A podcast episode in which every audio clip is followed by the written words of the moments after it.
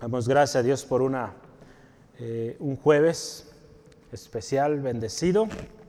Estamos tomando la mejor decisión, ¿verdad? Escudriñar su palabra, buscar su presencia a través del estudio,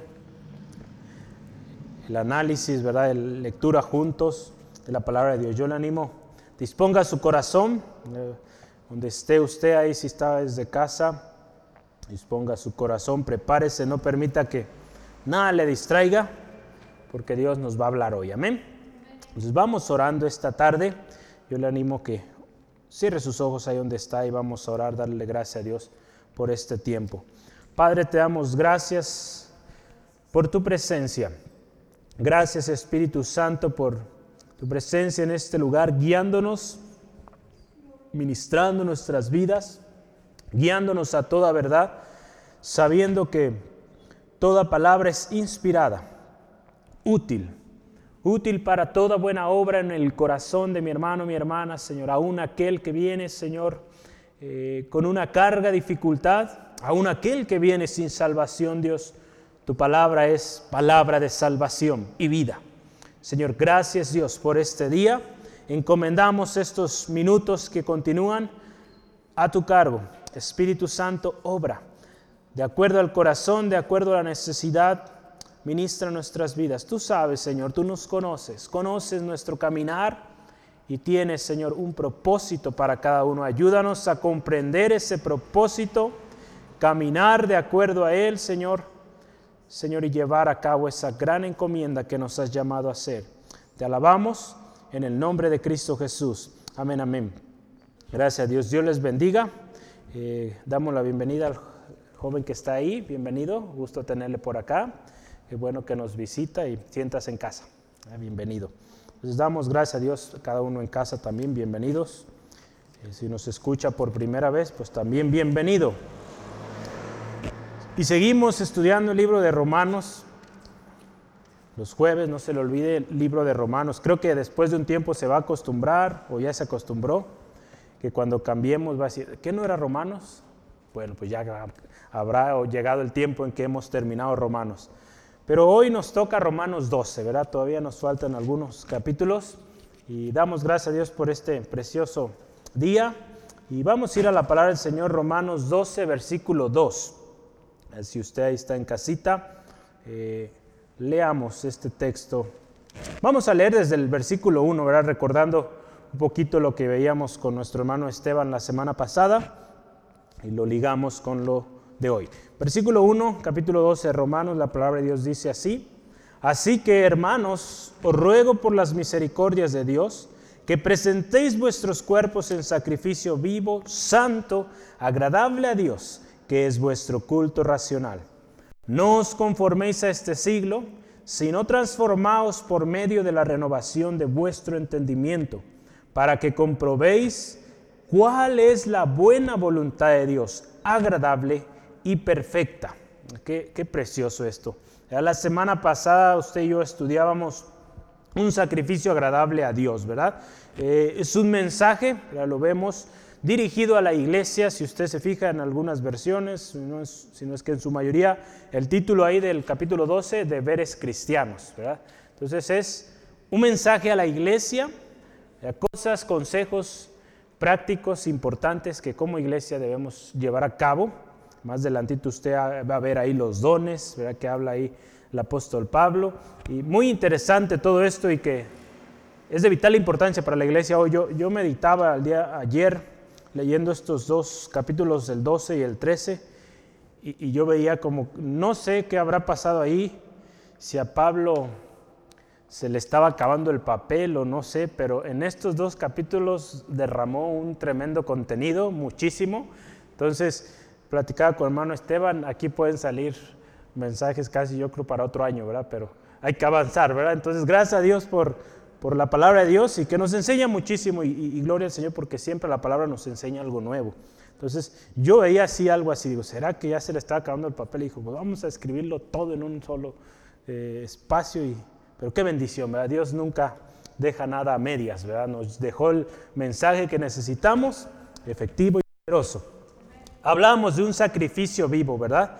Es adoración espiritual Eh, y hablamos de esto, dirigir todo lo que somos a Dios, ¿verdad? Todo lo que usted y yo somos, lo que hacemos, sea agradable a nuestro Dios. ¿verdad? Yo eh, hemos estudiado en el Ministerio de la Alabanza, aun cuando usted come, agrada a Dios. ¿Cómo va a decir? ¿Cómo cuando yo como?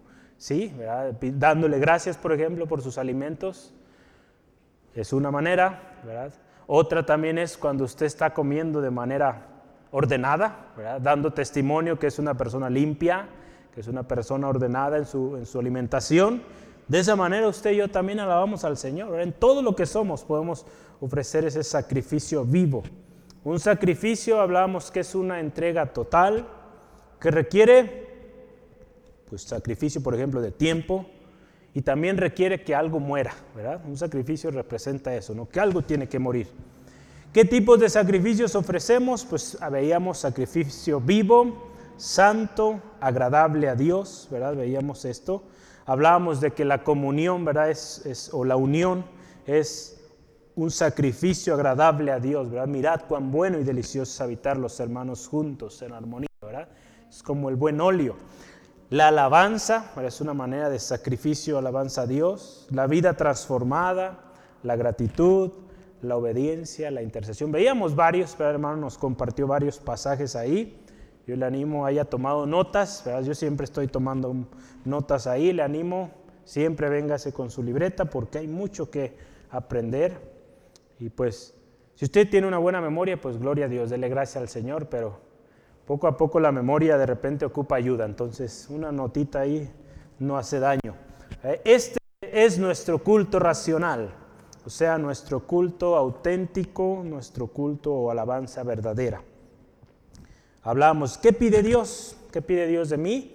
Hacer misericordia, piedad, amor, fe, amor, paciencia.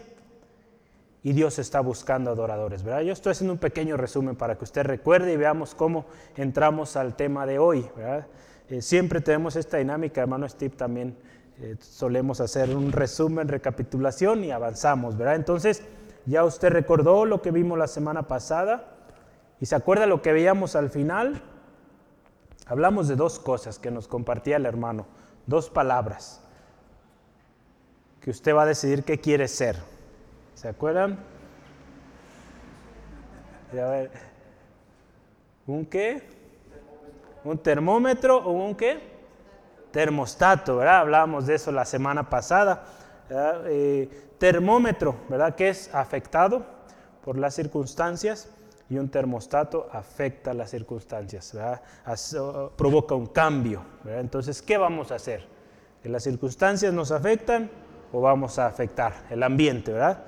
Hemos sido llamados a afectar el ambiente, a cambiar, a transformar, hermano, hermana. Cuando Cristo vino, vino a causar una tremenda revolución en su tiempo y sigue causándola el día de hoy, hasta nuestros días, a través de todos aquellos que le seguimos. ¿Verdad?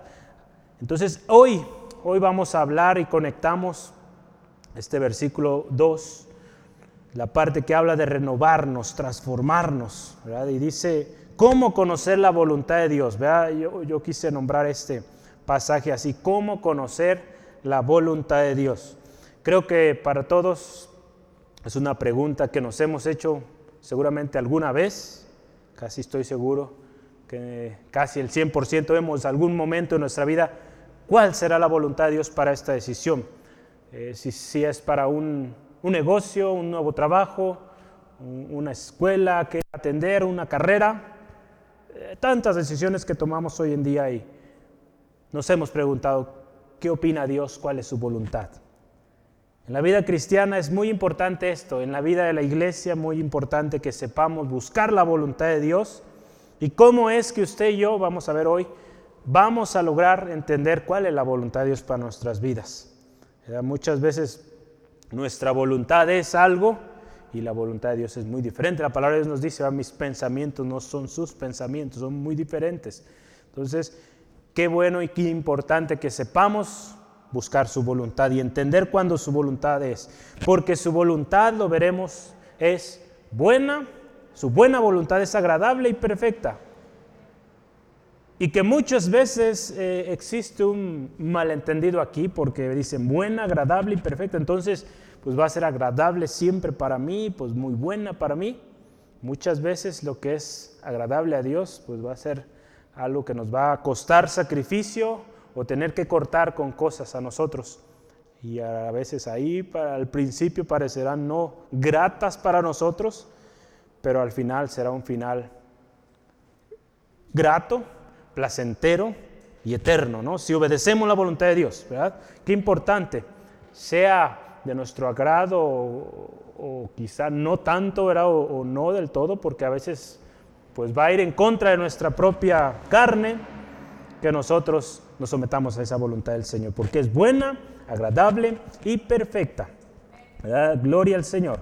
Para conocer la voluntad de Dios es necesario vivir como Él nos indica. Esto es una vida santa y una vida en constante consagración a Dios y a su palabra. Es necesario buscar la voluntad de Dios en todo lo que hacemos. En todo, escuche, en todo. No solamente cuando estamos en un momento crítico, en una situación que no sabemos qué hacer, en todo momento es bueno buscar la voluntad de Dios. Porque créame, cuando nosotros seguimos la voluntad de Dios, parecerá contrario a la lógica del mundo, pero si es la voluntad de Dios, Dios nos va a llevar hasta el final. Hoy veremos un par de cosas que nos enseña la palabra de Dios. Una que es no y un sí. entonces ahorita usted va a ver cuál es no y cuál es sí. ¿no? Entonces un no y un sí. Vamos a ver hoy. Todo esto, ¿verdad? estos consejos ¿verdad? que aquí Pablo está dando a la iglesia en Roma, hoy pues también para nosotros, cosas que sí tenemos que hacer, cosas que no tenemos que hacer, para llegar a entender la voluntad de Dios. Porque nuestro texto al final dice así, para que comprobéis cuál es la buena voluntad de Dios, ¿verdad? agradable y perfecta. Yo quiero iniciar con el no, porque así empieza nuestro texto. No os conforméis a este siglo, a esa parte. No, no os conforméis a este siglo. Si gusta ponerlo no, no nos conformemos. Si gusta ponerlo así.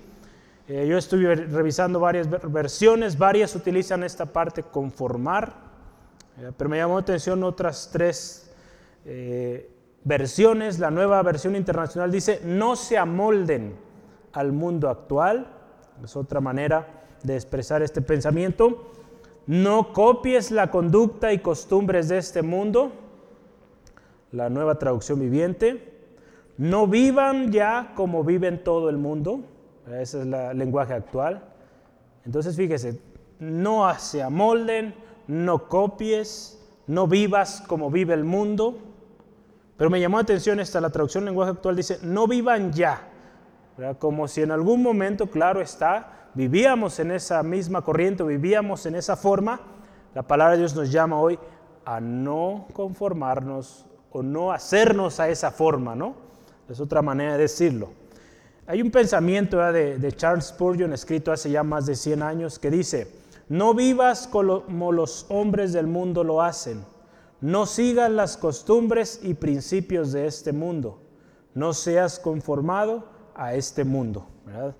Qué importante, ¿verdad? Que nuestras costumbres, nuestros principios estén basados en la palabra del Señor. Esas cosas que hacemos comúnmente, aquellas cosas que definen nuestra conducta, que son nuestros principios, estén basados en la palabra del Señor.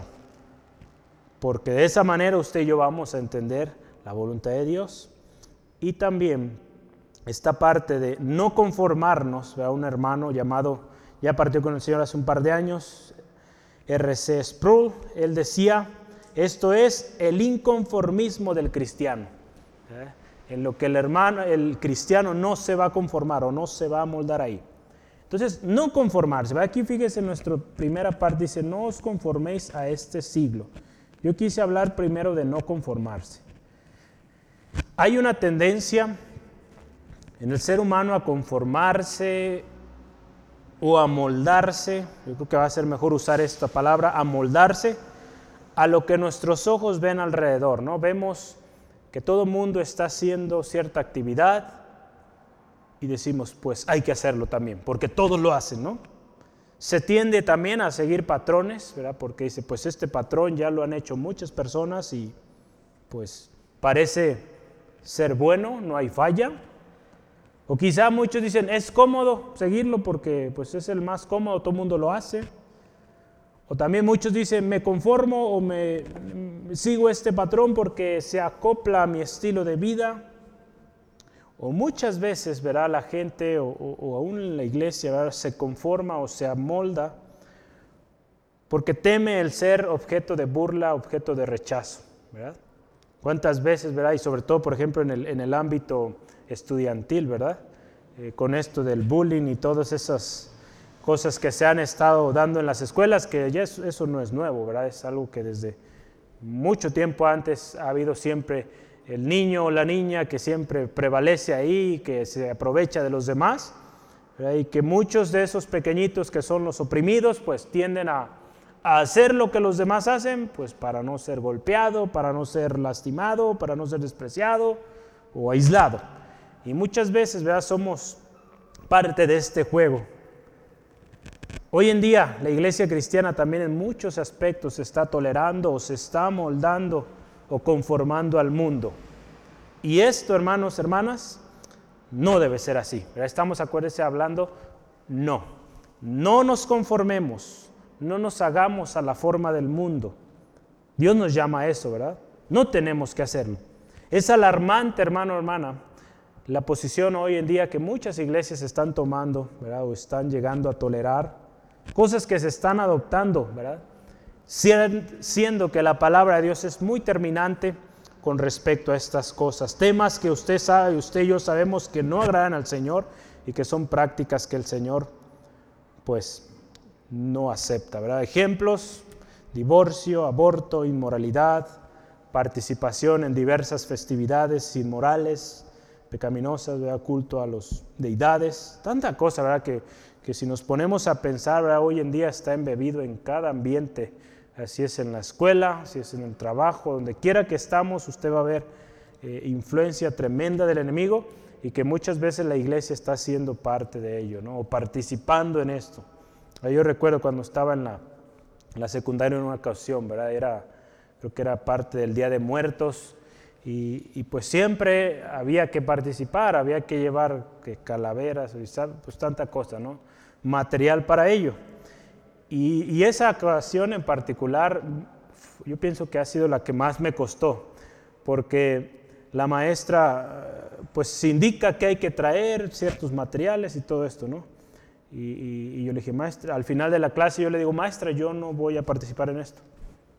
Hasta se extrañó porque yo solía ser un alumno pues cumplido, gracias a Dios, y le dije, yo no voy a hacer esta tarea. Ah, caray, ¿qué pasó? ¿Por qué no? Y pues yo soy cristiano y yo no participo en estas festividades, eh, pues no, no sigo yo estas cosas, ¿no? Me llamó la atención, la maestra se sorprendió y dijo, ah, qué caray, pues qué vamos a hacer contigo. gracias a Dios eh, me puso a hacer más tarea, pero gracias a Dios mi fe no fue comprometida ahí, ¿verdad? Me hizo escribir un, por ahí un escrito donde yo explicara el por qué no hacía aquello, ¿no? Y gloria a Dios, ¿verdad? Hubo oportunidad de testificar ahí. Pero Fíjese qué importante, ¿verdad? Que enseñemos a nuestros pequeños, ¿verdad? Eh, lo que dice la palabra de Dios con respecto a esas actividades, porque no podemos evitar, muchas veces ahí vamos a estar, Vamos a estar atendiendo a clases ese día. Si es posible no atender esos días, pues mucho mejor, ¿verdad? Pero qué importante, hermano, hermana, que no nos conformemos, no nos amoldemos a lo que este mundo eh, está haciendo. La palabra de Dios nos llama a marcar una clara diferencia, ¿verdad? Y a no permitir que las costumbres del mundo, hermano, hermana, nos cambien a nosotros. ¿verdad? ¿Cuántos están siendo cambiados? Están siendo, eh, pues ahora sí que adoptados o adaptados ellos mismos a, a, las costumbres del mundo. El Señor nos llama a marcar una diferencia y yo le invito que vayamos ahí Jeremías 15, 19, pasaje muy conocido, pero yo quiero que lo lea usted y, lo ve ahí, Jeremías, perdón, 15, versículo 19, la palabra de Dios nos dice así, por tanto así dijo Jehová, si te convirtieres, yo te restauraré y delante de mí estarás. Y si entresacares lo precioso de lo vil, serás como mi boca. Conviértanse ellos a ti y tú no te conviertas a ellos. La palabra de Dios nos llama ahí claramente que ellos se conviertan a ti y no nosotros a ellos, ¿verdad? Porque hemos sido llamados a hacer influencia, hemos hablado hace algunos meses el principio de influencia, ¿verdad? Qué importante que el cristiano sea influencia, ¿verdad? Que sean conocidos por jóvenes, eh, varones, señoras, eh, mujeres de testimonio, de, honradez, ¿verdad? Conocidas por ello y que pues reciben, ¿verdad? Esos puestos de, de influencia en los trabajos, en la escuela. Qué importante que así sea, hermano, hermana, nuestras vidas. Como hijos de Dios obedientes, no tenemos que establecer relación con el mundo o con esa vieja naturaleza, hermano, hermana, porque de esa vieja naturaleza, de esa manera de vivir, Cristo Jesús nos rescató. Y qué importante que no volvamos a ello, ¿verdad? La palabra de Dios ahí en Santiago 4:4 dice, cualquiera pues que quiere ser amigo del mundo se constituye enemigo de Dios. Aquellos que se amoldan, de alguna manera están entablando amistad, están buscando agradar al ojo, del hombre. Y lo cual, dice la palabra de Dios, esa amistad con el mundo resulta en enemistad con Dios. En primera de Pedro, yo quiero que me acompañe también 1, versículo 13 al 15. La palabra de Dios nos dice así. Por tanto, ceñid los lomos y de vuestro entendimiento, sed sobrios y esperad por completo en la gracia que os traerá cuando Jesucristo sea manifestado. Fíjese, como hijos obedientes, no os conforméis a los deseos que antes teníais, estando en vuestra ignorancia, sino como aquel que os llamó es santo, sed también vosotros santos en vuestra manera de vivir. Fíjese, no nos conformemos, ¿verdad? otra vez a esa vida anterior, esa vida que ofendía al Señor, esa vida que, que nos estaba llevando ¿verdad? al infierno y que Cristo Jesús nos rescató de ahí. La palabra de Dios nos llama ahí, una exhortación. No nos conformemos, no nos conformamos a ello, ¿sale? Entonces, no nos conformamos. Y dentro de ahí dice ahí las cosas de este siglo, ¿verdad? Porque hay que ver qué dice esto de las cosas de este siglo. Yo ya le mencionaba hace unos momentos, en otras versiones dice las cosas de este mundo, o el mundo actual, o lo que el mundo hace, esas son las cosas de este siglo, ¿verdad? Las cosas de este siglo son las cosas visibles, ¿verdad? Lo que el hombre está viendo. Ahí en 2 de Corintios nos habla de las cosas visibles e invisibles. Vamos a ver 2 de Corintios 4, 18. Dice la palabra del Señor, por tanto nosotros todos, mirando a cara descubierta como un espejo la gloria del Señor, somos transformados de gloria en gloria en la misma imagen como por el Espíritu de Dios, ¿verdad? El Señor nos llama, ¿verdad?, a ir siendo transformados. ¿Por qué puse este texto aquí? Este era de lo anterior. ¿O no, verdad? Yo leí 3.18. Estoy diciendo 4.18, perdónenme. Segunda de Corintios 4.18. Ahí está. No mirando nosotros las cosas que se ven, sino las que no se ven. Pues las que se ven son temporales, pero las que no se ven son eternas. Las cosas de este mundo, ¿verdad? Son temporales, son lo que pues vemos, palpamos, sentimos. Y el Señor nos dice, no mires esas cosas, porque esas cosas perecen, son temporales. Esas son las cosas de este siglo. Esas pasiones, ¿verdad? Son temporales. Lo visible también es aquello que nuestros sentidos perciben, ¿verdad? Y son cosas carnales. Las cosas de este siglo, hermano, hermana, son cosas carnales que no provienen de Dios. Amén. No provienen de Dios las cosas de este siglo. Ahí en Primera de Juan nos habla de esto. Primera de Juan 1. Primera de Juan capítulo 1, versículo 15 al 16. Vamos a leer este pasaje. Primera de Juan 1, versículo 15 al 16. No es primera de Juan, ¿verdad? Es 2. Primera de Juan 2, 15 al 16, ¿verdad? Dice la palabra de Dios, no améis al mundo ni las cosas que están en el mundo. Si alguno ama al mundo, el amor del Padre no está en él. Porque todo lo que hay en el mundo, los deseos de la carne, los deseos de los ojos y la vanagloria de la vida, escuche esto, no proviene del Padre, sino del mundo. Entonces las cosas de este siglo, las cosas de este mundo no provienen de Dios. Y si no provienen de Dios,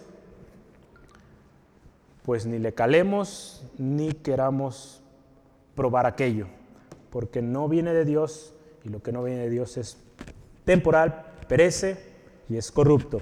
Recordemos, como hijos de Dios obedientes, no pertenecemos a este mundo, hermano, hermana, ni a sus usos ni a sus costumbres. Pues estamos hablando de no conformarnos a este siglo. Recordemos, la palabra nos dice que nuestra patria está en los cielos, donde está Jesucristo, con el Padre. Y Cristo Jesús, muy importante esto, y, ayer que yo estudiaba esta parte me, bendecía el saber esto, hermano, hermana. La palabra de Dios aquí, recuerden, nos dice, no os conforméis o no nos conformemos a este mundo, ¿verdad? Entonces, ¿por qué lo dice? Porque este mundo, este siglo, en esa manera vivíamos antes. Cristo Jesús nos rescató de ahí. Y la palabra de Dios nos está llamando, no vuelvan a eso. No vuelvan a eso. Ahí en Gálatas 1.4 dice que Cristo Jesús nos liberó de este siglo. Dice, el cual se dio a sí mismo por nuestros pecados para librarnos del presente siglo malo, conforme a la voluntad de nuestro Dios y Padre. Cristo Jesús, hermano, hermano, nos libró de este siglo, de este mundo pecaminoso.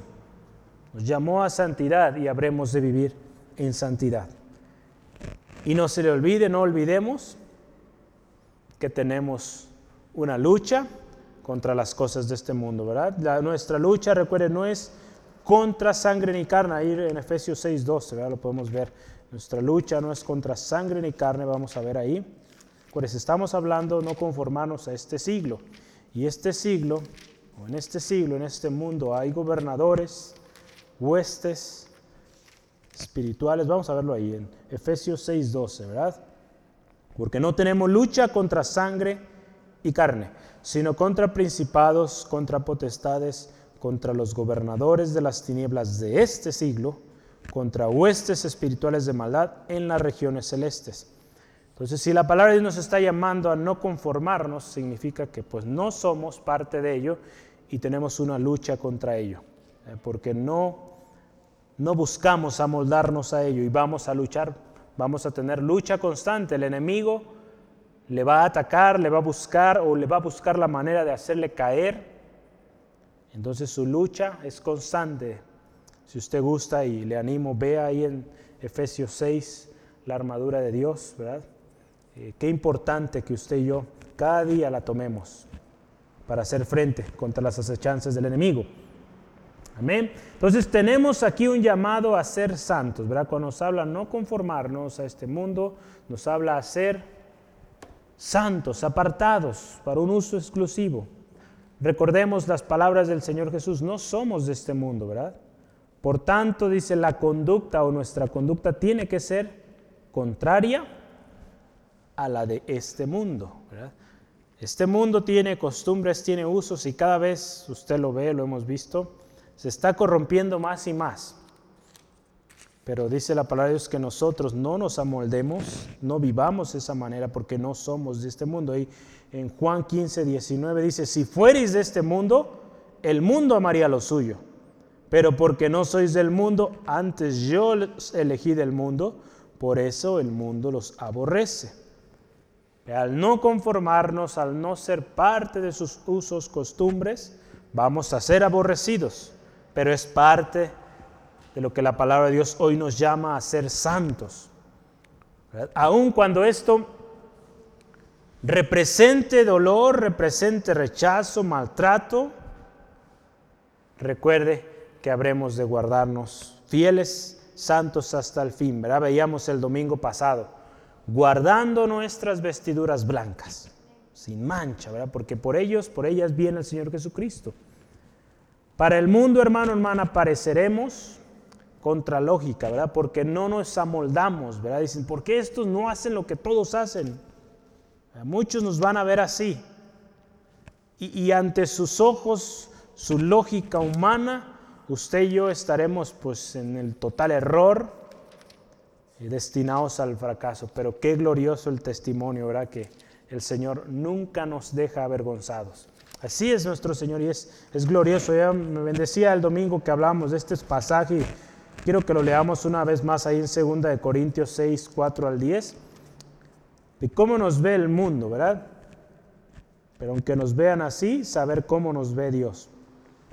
Antes bien nos recomendamos en todo como ministros de Dios, en mucha paciencia, en tribulaciones, en necesidades, en angustias, en azotes, en cárceles, en tumultos, tumultos, en trabajos, en desvelos, en ayunos, en pureza, en ciencia, en longanimidad, en bondad, en el Espíritu Santo, en amor sincero, en, la palabra de verdad, en todo, pero en poder de Dios, con armas de justicia diestra y siniestra, por honra y por deshonra, por mala fama y por buena fama, como engañadores pero veraces. ¿verdad? ¿Cuántos están diciendo ¿verdad? que engañamos y todo ello? Como desconocidos, pero conocidos delante de Dios. Como moribundos, mas he aquí vivimos. Como castigados, mas no muertos. Como entristecidos, mas siempre gozosos. Como pobres, más enriqueciendo a muchos. Como no teniendo nada, mas poseyéndolo todo ante el mundo podrán decir, pues, ¿cómo es que esta persona vive con el sueldo mínimo, por ejemplo? Pues la bendición de Dios es la que enriquece y no añade tristeza. La bendición de Dios es la que está en ese hogar, en esa familia, y es por eso que pueden vivir con ese poquito, porque ese poquito es bendecido por Dios, cuando hay corazón fiel al Señor. El resultado de una vida santa y no conforme a este mundo será un instrumento útil para Dios.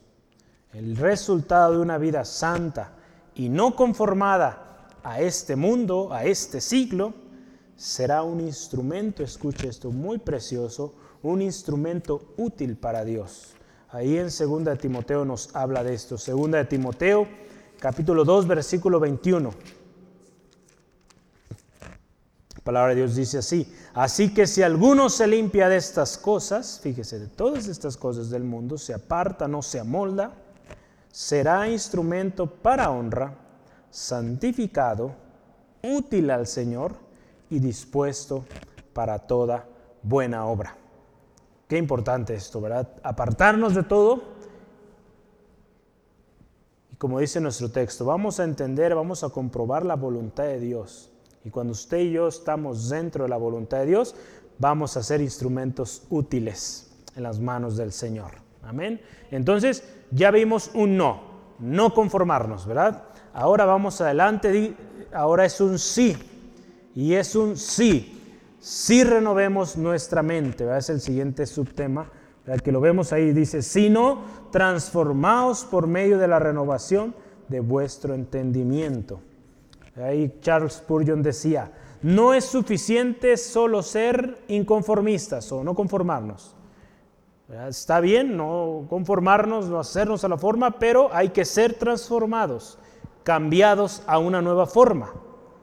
Aquí hablamos de la palabra transformados, ¿verdad? Empieza ahí, sino transformados. Esta palabra que se usó ahí es una eh, que también se utiliza en otros ámbitos, en otras ramas es la metamorfosis. La metamorfosis es un cambio completo de un estado a otro. Si usted yo le pregunto qué es la metamorfosis, yo creo que seguramente se va a acordar de la escuela cuando vimos las mariposas, ¿verdad? Que se convierten de un pequeño eh, capullo, ¿verdad? Que pues lo ve uno y pues hasta feo está, se convierte en una muy bonita mariposa. Ese es el proceso de la metamorfosis, un cambio de forma de un estado a otro. Esta misma palabra de metamorfosis o transformación se utiliza en Mateo 17, 2 al 8, cuando Jesucristo fue transfigurado en el monte. Ese es un, mensaje donde se utilizó esta misma palabra. Y también en 2 de Corintios 3, 18. Hace los rato lo leíamos, por error lo leímos, pero es, habla ahí de ser transformados o estamos siendo transformados de gloria en gloria. Ahí nos habla esta palabra. Entonces, transformados, un cambio, una metamorfosis, de una forma a otra, de un estado a otro estado. Una, perdón, una transformación es un cambio. Un cambio que muchas veces no será placentero, pero que tendrá un efecto poderoso y gratificante. El cambiar nuestra manera de pensar no es fácil, ¿verdad? Pero la palabra nos llama a ello. Cambia tu manera de pensar, tu eh, manera de ver las cosas, el entendimiento que tienes de las cosas, que se ha transformado. Esto nos recuerda, hermano, hermana, que no debemos vivir a la manera del mundo, ¿verdad? Sino que tenemos que ser cambiados a una nueva forma. ¿Y cuál es esa nueva forma? A imagen de nuestro Señor Jesucristo. El ejemplo nos dio para que vivamos como Él vivió. Recordemos que una vez más, nuestra ciudadanía no es de este mundo, entonces tenemos que ser renovados, transformados a algo que es de los cielos. Y de tal manera, ¿verdad? Habremos de ser transformados de esa vieja naturaleza que antes vivíamos, de esa vieja manera de pensar, a una santa, a una manera santa y aceptable a los ojos de Dios, ¿verdad? Porque recuerde, ¿verdad? Estábamos hablando la semana pasada, sacrificio agradable. Entonces alguien que tiene una mente renovada ofrece sacrificio agradable a Dios. Ahí en Filipenses 3:20 al 21, vamos a verlo rápidamente. Filipenses 3:20 al 21.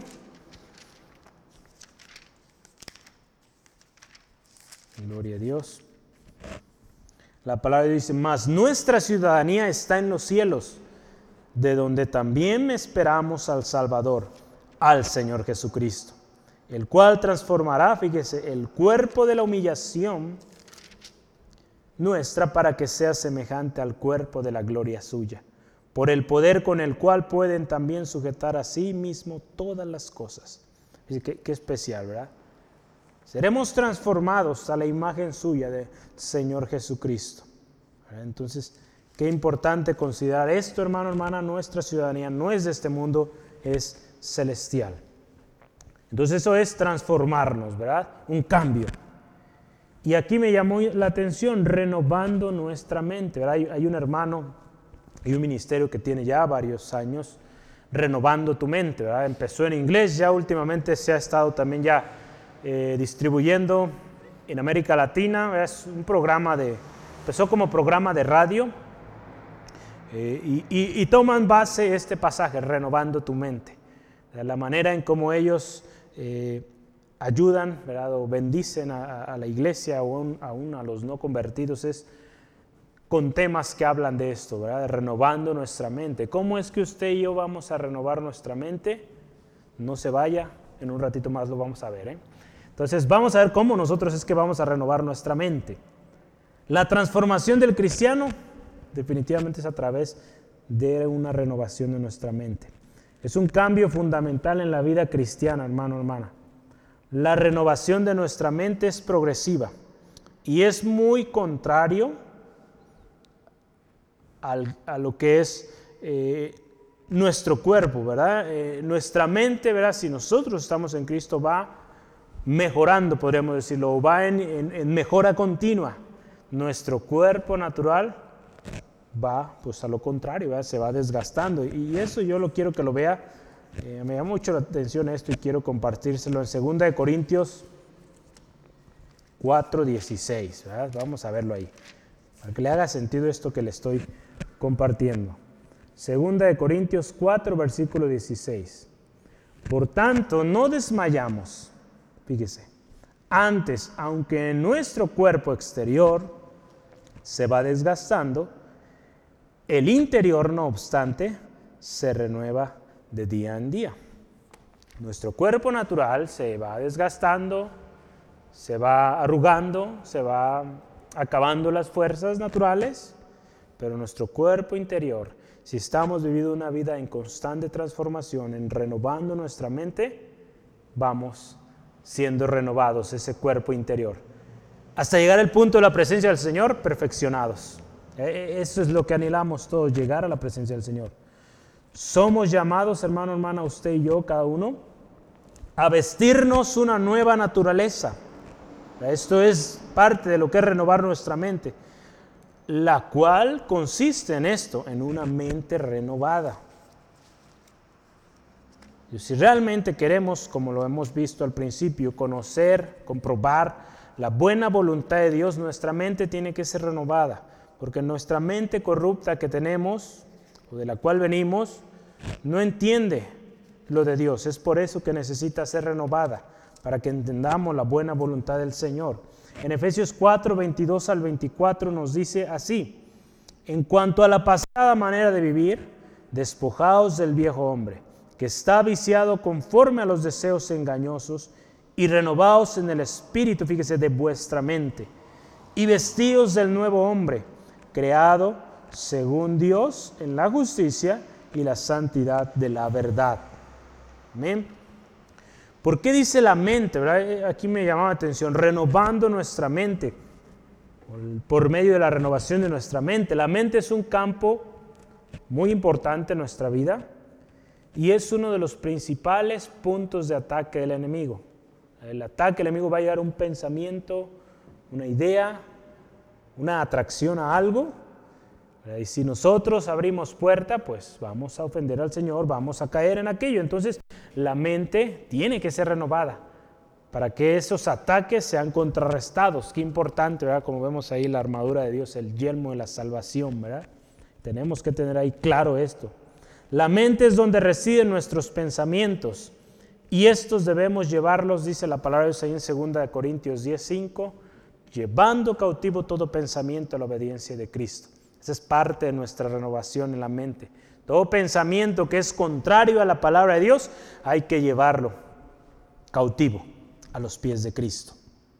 Tener una mente renovada también significa tener la mente de Cristo tener la mente de Cristo. Tener una mente renovada significa tener la mente de Cristo. En, en 1 Corintios capítulo 2, versículo 14 al 16 dice, pero el hombre natural no percibe las cosas que son del Espíritu de Dios, porque para él son locura y no las puede entender, porque se han de discernir espiritualmente. En cambio, el espiritual juzga las cosas, todas las cosas, pero no, él no es juzgado de nadie. Porque ¿quién conoció la mente del Señor? ¿Quién le instruirá? Mas nosotros tenemos la mente de Cristo. Una mente renovada está siendo renovada conforme a la mente del Señor Jesucristo. Si no lo alcanzó a notar es 1 Corintios 2, 14 al 16. Y ahora, ¿cómo es que nuestra mente va a ser renovada? Es eh, el punto clave aquí que queremos entender o, tratar de...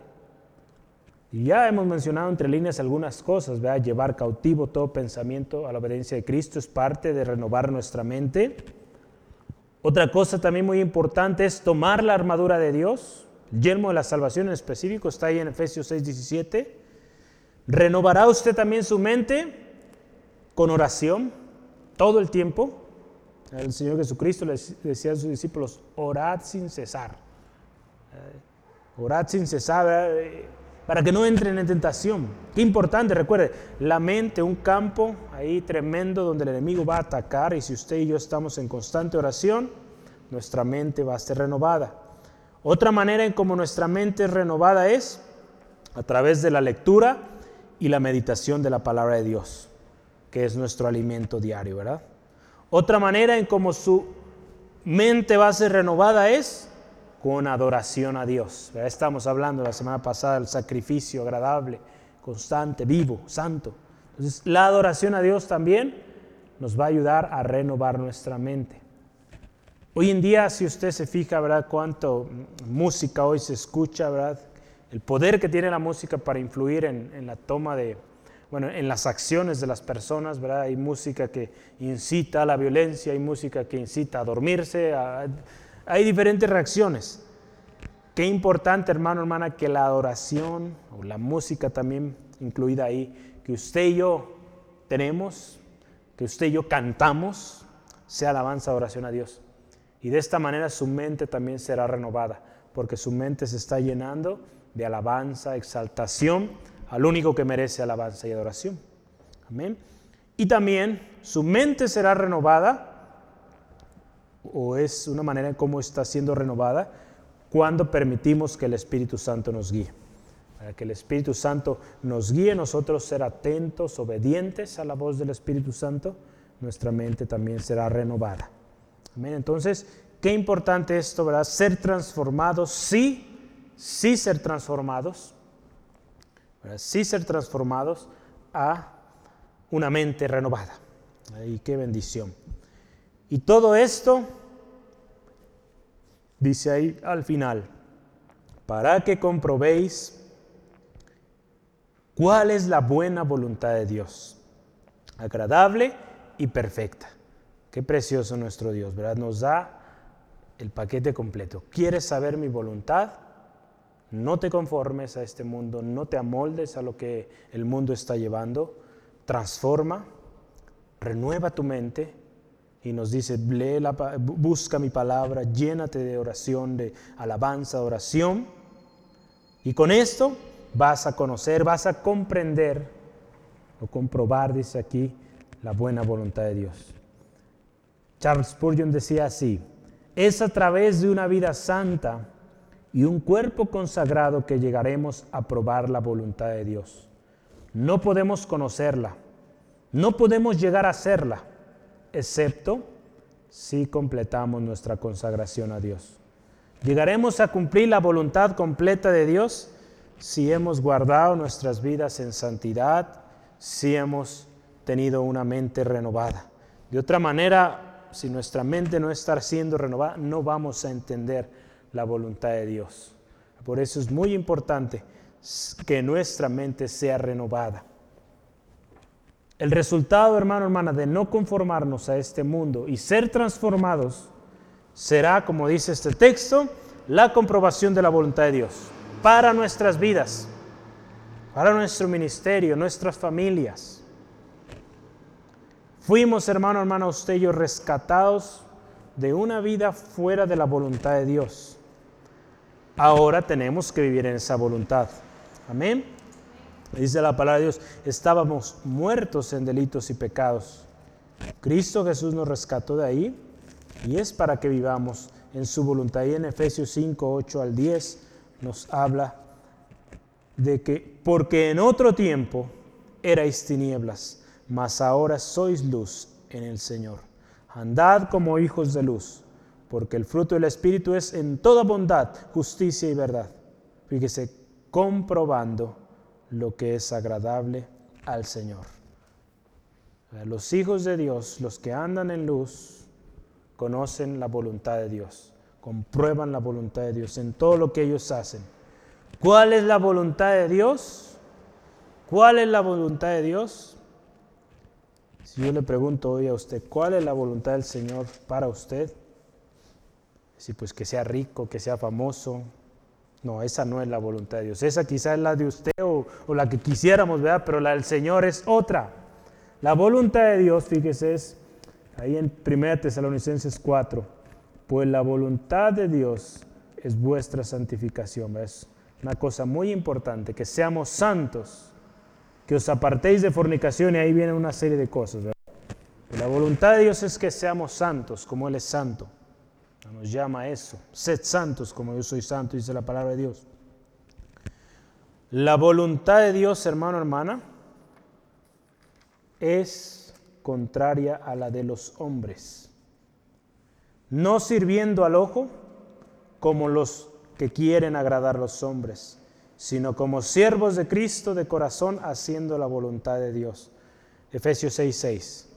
El hombre busca agradar al ojo, busca agradar a aquellos a su alrededor para ser aceptado. Aquel que hace la voluntad de Dios no busca la aceptación del hombre, busca agradar, hacer la voluntad de Dios. Amén. La voluntad de Dios también es algo, hermano, hermana, que usted y yo tenemos que buscar o tenemos que anhelar. La palabra de Dios ahí en Salmo 48 dice, el hacer tu voluntad, oh Dios, me ha agradado. Que, esa sea, hermano, hermana, nuestra eh, mayor o nuestro mayor anhelo, hacer la voluntad del Señor. Jesús, el Hijo de Dios, nos enseñó a buscar la voluntad de Dios.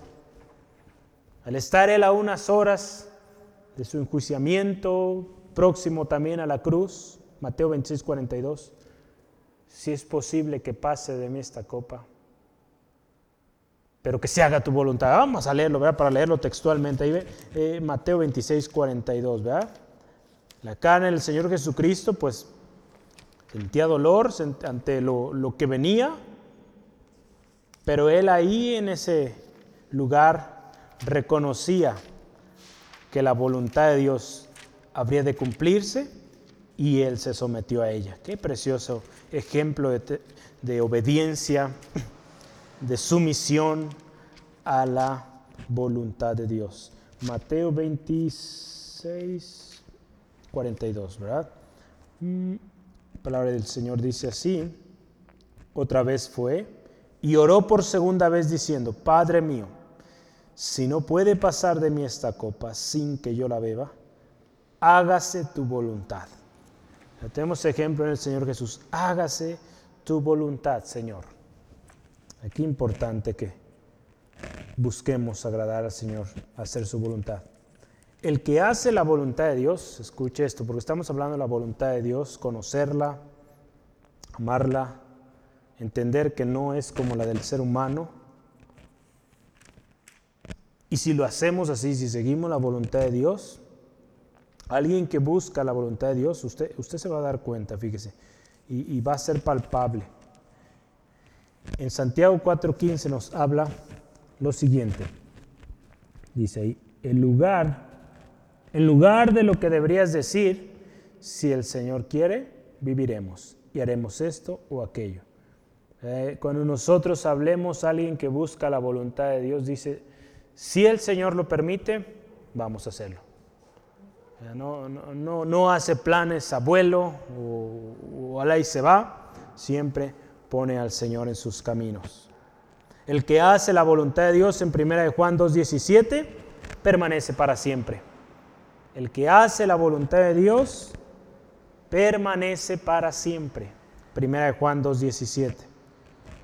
El que hace la voluntad de Dios también es considerado parte de la familia de Dios. Ahí en Mateo capítulo 12, versículo 50, cuando el Señor Jesucristo está predicando y llega su madre y sus hermanos, Jesucristo les responde, el que hace la voluntad de mi Padre, ese es mi hermano, mi hermana y mi madre. Entonces, al hacer la voluntad de Dios, hermano, hermana, somos como hace rato hablamos, hijos obedientes, parte de la familia del Señor Jesucristo, hermanos, hermanas del Señor Jesucristo. No olvidemos esto. La voluntad de Dios es, y aquí podríamos tener todo un mensaje más, pero aquí nos vamos a detener. La voluntad de Dios es buena, agradable y perfecta. Y no lo olvide que la voluntad de Dios muchas veces nos va a costar, porque va contraria, lo hemos visto, a nuestro pensamiento, a nuestra idea, pero será grata, agradable al final. Entonces yo le animo, sea lo que el Señor le está guiando, sea lo que sea, obedezca. Y usted va a ver cómo el Señor le va llevando, como dice, transformándolo de gloria en gloria, siendo aquella persona que Dios quiere que usted, que usted sea en esta vida y en la eternidad. Vimos, concluimos con estos pensamientos, vimos un no y un sí para conocer la voluntad de Dios. Un no que es no conformarnos a este siglo. Un sí que es sí transformarnos, renovando nuestro entendimiento. Es a través de nuestra santificación, de apartarnos, de no conformarnos y nuestra transformación, o sea, la renovación de nuestra mente, que nosotros, usted y yo, podremos comprobar la voluntad de Dios. Hoy yo le pregunto y, medite en su corazón, ¿conoce usted la voluntad de Dios? ¿Conoce la voluntad de Dios? Cuando algo se hace como yo quiero no significa que necesariamente haya sido la voluntad del Señor. ¿eh? Digo, tenemos que entender eso también. Muchas veces la voluntad de Dios va a ser algo que usted no quería. Entonces tenemos que aprender, hermano, hermana, a entender la voluntad de Dios. ¿Cómo es que lo va a lograr? Santificándose, buscando su presencia, apartándose de toda eh, cosa del mundo, lo de este siglo, renovando su mente. Así es como usted y yo vamos a conocer la voluntad de Dios. Comience buscando su palabra, un excelente paso. Comience buscando su palabra. Tome tiempo en oración. Pida al Espíritu Santo que le revele su palabra. Llegaremos a encontrar sentido en nuestras vidas si buscamos la voluntad de Dios. ¿Cuánta gente hoy vive sin, sin saber qué hacer, vive al día, sin un propósito? Cuando usted y yo conocemos la voluntad de Dios, sabemos que hay un propósito, que no somos cualquier cosa, casualidad, que Dios tiene un propósito para nosotros. Y que si lo llevamos a cabo, pues vamos a vivir una vida eh, contentos, gozosos, porque estamos haciendo la voluntad del Señor. Yo le animo, aceptemos la voluntad de Dios, porque esta es buena, agradable y perfecta. Amén. ¿Por qué no cierra sus ojos ahí donde se encuentra y damos gracias al Señor por su palabra hoy, que nos enseña algo muy especial, especial y que es su voluntad. ¿Cómo comprobar su voluntad? Padre, te doy gracias por esta palabra preciosa, palabra fiel y digna de ser recibida. Señor Jesucristo, gracias por el ejemplo que nos das de obediencia, de búsqueda continua, de obediencia, sumisión a la voluntad del Padre. Señor, gracias Dios porque tu voluntad es perfecta, es agradable, buena es. Señor, aun cuando muchas veces va en contra de nuestro concepto, de nuestra ideología, Señor, tu voluntad es perfecta, no tiene tacha, Señor. Ayúdanos Dios a someternos a ella. Ayúdanos a comprobar, Señor, a través, Señor, de nuestra santificación, Señor, cada día apartándonos de todo pecado, de toda corriente de este mundo, Señor, no mezclándonos, Dios, con las cosas de este mundo. Ayúdanos, Señor, a buscar la renovación, la transformación de nuestro entendimiento, Señor. Que nuestra mente, Señor, sea una mente renovada, una mente, Señor, que honra y glorifica tu nombre Señor, que cuando los pensamientos del enemigo vienen a nuestras vidas, Señor, nosotros seamos prontos a llevarlos cautivos a la obediencia del Señor Jesucristo. Y no demos lugar, Señor, a esos pensamientos que nos llevan a pecar, a ofender. Señor, hoy reconocemos que necesitamos de ti. Necesitamos, Dios, ser renovados, Señor, que nuestra mente sea renovada. Hoy en día, Señor, Señor, cuánto se ha corrompido, Señor, el sistema, Señor, los diferentes medios de comunicación, las escuelas, los trabajos, Señor. Ayúdanos, Señor, Señor, que aunque nuestro cuerpo va desgastando, Señor, nuestro interior, Señor, va renovándose, siendo transformado de gloria en gloria, porque estamos, Señor, pegados a la fuente, Señor, que eres tú, Señor Jesús. Ayúdanos, Dios, te lo pedimos, en el nombre precioso de Jesús. Señor, si hoy hay alguien que hoy necesita de ti, Señor Jesús, que ha buscado, ha hecho su propia voluntad, o quizá la voluntad de otros, Señor, te ruego, hagas algo especial hoy en esta persona. Señor, ayúdale hoy, que Él pueda conocer que la voluntad tuya es la mejor y que tu voluntad también es que Él, que ella se arrepienta y sea salvo, Señor. Tu palabra lo dice, no quieres que perezcan, sino que procedan al arrepentimiento. Esa es tu voluntad, Señor. Señor, obra, Señor, en cada corazón. Si hay alguien hoy dudando en su corazón, te ruego, Espíritu Santo, pongas convicción y ayúdale a venir a ti, Señor Jesús, reconociendo que en ti hay salvación, que en ti hay respuesta. Gracias, Padre, porque tú obras en esta persona, Señor. Ministra su corazón, Señor.